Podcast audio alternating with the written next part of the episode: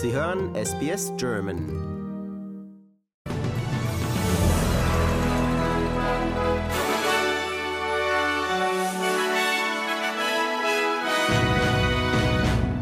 Der australische Treasurer skizziert seine Reformen für die Altersvorsorge. Ein australischer Professor unter fünf in Papua-Neuguinea entführten Personen und die amerikanische Regierung zeigt sich besorgt über mögliche Waffenlieferungen Chinas an Russland. SBS Nachrichten Montag, 20. Februar. Guten Abend.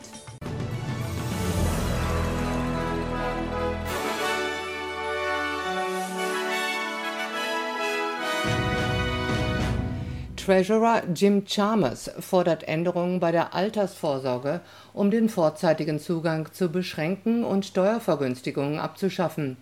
In einer Rede in Sydney drängte Dr. Chalmers auf eine gesetzliche Definition der Altersvorsorge, die den Schwerpunkt auf die Zitat Erhaltung der Ersparnisse zur Erzielung eines Einkommens für einen würdigen Ruhestand legt. Er kritisierte die Politik der früheren Koalitionsregierung, die dazu führte, wie er sagte, dass die Australier während der Pandemie rund 36 Milliarden Dollar aus ihren Fonds abzogen. Dr. Chalmers hat auch die langfristigen Kosten von Steuererleichterungen in Frage gestellt, die seiner Meinung nach im Widerspruch zu den Bemühungen der Regierung stehen, den Haushalt zu sanieren. We will try and end the super wars once and for all and make sure that the future changes to the system are compatible with the main objective of super. And doing that requires us to embed superannuation's purpose into law. Der stellvertretende Finanzminister der Opposition, Stuart Robert, hat den Plan des Schatzmeisters kritisiert und gesagt, dass man sich mehr auf die einzelnen Australier konzentrieren müsse, anstatt auf die Fonds. The problem is the Treasurer is talking about his purpose for super. and the super fund's purpose for super, not the purpose for individual Australians. The Treasurer talking this morning about dignity, but again he's speaking about the dignity of the super funds. The Coalition, the Liberal and National parties, we're concerned more about the dignity of the individual. Ein australischer Archäologe ist zusammen mit seinen Kollegen in Papua-Neuguinea von Bewaffneten entführt worden, die nun Lösegeld fordern. Einem Bericht der Polizei von Papua-Neuguinea zufolge wurde der Wissenschaftler von 20 bewaffneten Männern in einem abgelegenen Gebiet mit vorgehaltener Waffe festgehalten.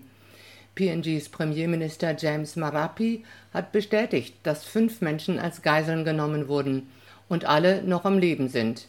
Die Bewaffneten haben die Regierungen von PNG und Australien aufgefordert, ihnen innerhalb von 24 Stunden 3,5 Millionen China oder 1,4 Millionen Dollar zu zahlen. Herr Marapi sagt, seine Regierung behandle den Fall mit Vorsicht, da Leben auf dem Spiel stünden. There is no place to run, there is no place to hide uh, in our country. And uh, it is advisable for uh, those who are out there. We've heard you. Uh, we know where you have moved in from and where you are moving to. It is advisable that you work with the missionaries and counselors and the local people on the ground we got police and military on standby to assist. But in the first instance, we want those cri criminals to release those who are held in, in captivity. In Syrien sind nach Angaben der Vereinten Nationen 8,8 Millionen Menschen von den Folgen der Erdbebenkatastrophe betroffen. Die Mehrheit von ihnen benötigt voraussichtlich irgendeine Form von humanitärer Unterstützung, schrieb die stellvertretende UNO-Syrien-Beauftragte am Sonntag bei Twitter. Laut einem UNO-Nothilfekoordinator erhalten aber auch zwei Wochen nach dem Beben noch immer nicht alle Menschen im Nordwesten Syriens Nothilfe. In der Türkei bereitet die NATO den Aufbau eines Camps mit Notunterkünften für mindestens 4000 Menschen vor. Ein Frachtschiff mit 600 Containern dafür habe am Sonntagabend den Hafen der italienischen Stadt Taranto verlassen, teilte ein Bündnissprecher mit. Der US-Außenminister Anthony Blinken besuchte das Katastrophengebiet. Er sagte, dass die oberste Priorität darin besteht, die Menschen, die ihre Häuser verloren haben, in den kommenden kalten Monaten zu schützen. Die amerikanische Regierung hat sich besorgt über mögliche Waffenlieferungen Chinas an Russland gezeigt. Die USA hätten Informationen, nach denen China in Erwägung zieht, tödliche Unterstützung an Russland zu liefern sagte Außenminister Anthony Blinken am Sonntag im amerikanischen Fernsehen. Auf Nachfrage, was er damit meine, antwortete Blinken Waffen, in erster Linie Waffen. Herr Blinken erklärte gegenüber ABC America, dass die USA die Beziehungen zwischen China und Russland beobachten, nachdem die beiden Länder kurz vor dem Einmarsch Russlands in die Ukraine eine Partnerschaft ohne Grenzen unterzeichnet hatten. Uh, we've been watching this very, very closely, and for the most part, China has been engaged in providing rhetorical, political, diplomatic support to Russia, but we have information that gives us concern that they are considering providing lethal support to Russia in, uh, in the war against Ukraine. And it was important for me to share very clearly with, with Wang Yi uh, that this would be a serious problem. Auch Munition würde in diese Kategorie fallen, erläuterte Blinken. Welche konkreten Hinweise dieser Erkenntnis zugrunde liegen, sagte er jedoch nicht. Er habe Chinas oberstem Außenpolitiker Wang Yi klargemacht, dass derartige Unterstützung ein ernsthaftes Problem für die Beziehungen zwischen den USA und China darstellen. Laut Blinken ist bereits bekannt, dass chinesische Firmen Russland mit nicht tödlichem Gerät unterstützen. Dazu zählen einem Bericht des Wall Street Journals zufolge zum Beispiel auch kommerzielle Drohnen. Zurück nach Australien. Der Minister für Klimawandel Chris Bowen sagte, die Regierung sei entschlossen, Netto-Null-Emissionen zu erreichen, als er die Ergebnisse eines Berichts über Australiens große Umweltverschmutzer veröffentlichte. Der Bericht, der in den letzten drei Jahren in Zusammenarbeit mit einigen der größten Umweltverschmutzer Australiens erstellt wurde, legt nahe, dass ein Übergang zu Netto-Null-Emissionen in Zusammenarbeit von Industrie und Regierung möglich ist. Außerdem wird davon ausgegangen, dass in diesem Prozess eine weitere Million Arbeitsplätze geschaffen werden können. Es wird jedoch mit Kosten von fast 21 Milliarden Dollar pro Jahr gerechnet und erfordert weitere Maßnahmen der Regierung. Bei der Vorstellung des Berichts sagte Herr Bauen, die Regierung werde sich bemühen, die Emissionen der schmutzigsten Industrien Australiens zu reduzieren. Die Pläne der Labour-Partei von New South Wales zur Umstellung auf erneuerbare Energien zielen darauf ab, die Nutzung von Solaranlagen im Bundesstaat zu fördern.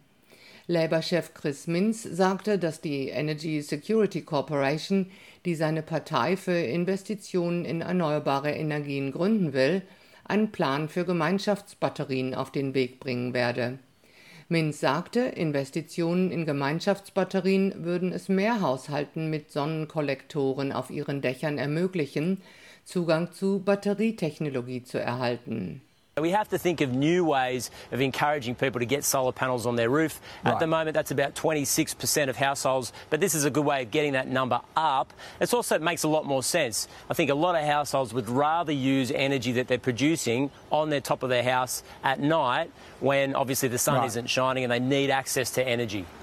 Zum Sport. Borussia Dortmund hat seine Siegesserie im Jahre 2023 fortgesetzt und ist in der Fußball-Bundesliga mit Tabellenführer FC Bayern gleichgezogen. Der Revierklub gewann am Sonntag mit 4 zu 1 gegen Hertha BSC und feierte den achten Sieg im achten Pflichtspiel des Jahres.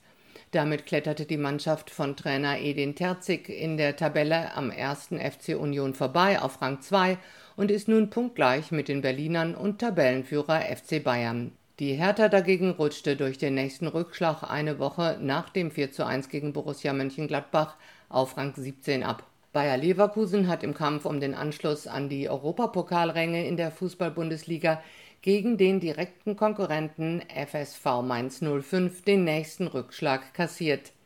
Die Mannschaft von Trainer Xabi Colonso kam beim 2:3 am Sonntag zwar zweimal zurück, zum Punktgewinn reichte das aber nicht. Die Mainzer kletterten an den Gastgebern vorbei auf Rang 9, Leverkusen rutschte auf Platz 10 ab. Für Bayer war es die dritte Niederlage aus den vergangenen vier Ligaspielen. Der erste FC Union Berlin hat den Sprung an die Tabellenspitze der Fußball-Bundesliga verpasst.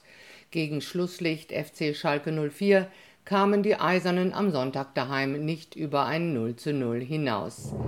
Zu den Wechselkursen. Für einen australischen Dollar erhalten Sie heute 68 US-Cents, 64 Euro-Cents oder 64 Schweizer Rappen.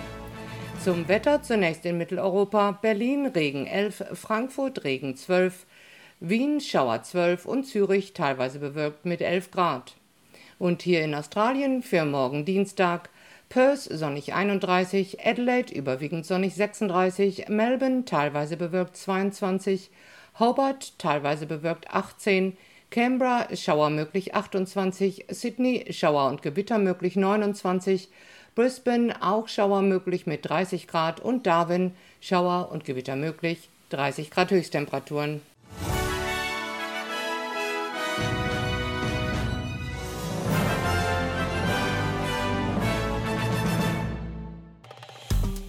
Wir sind SBS German.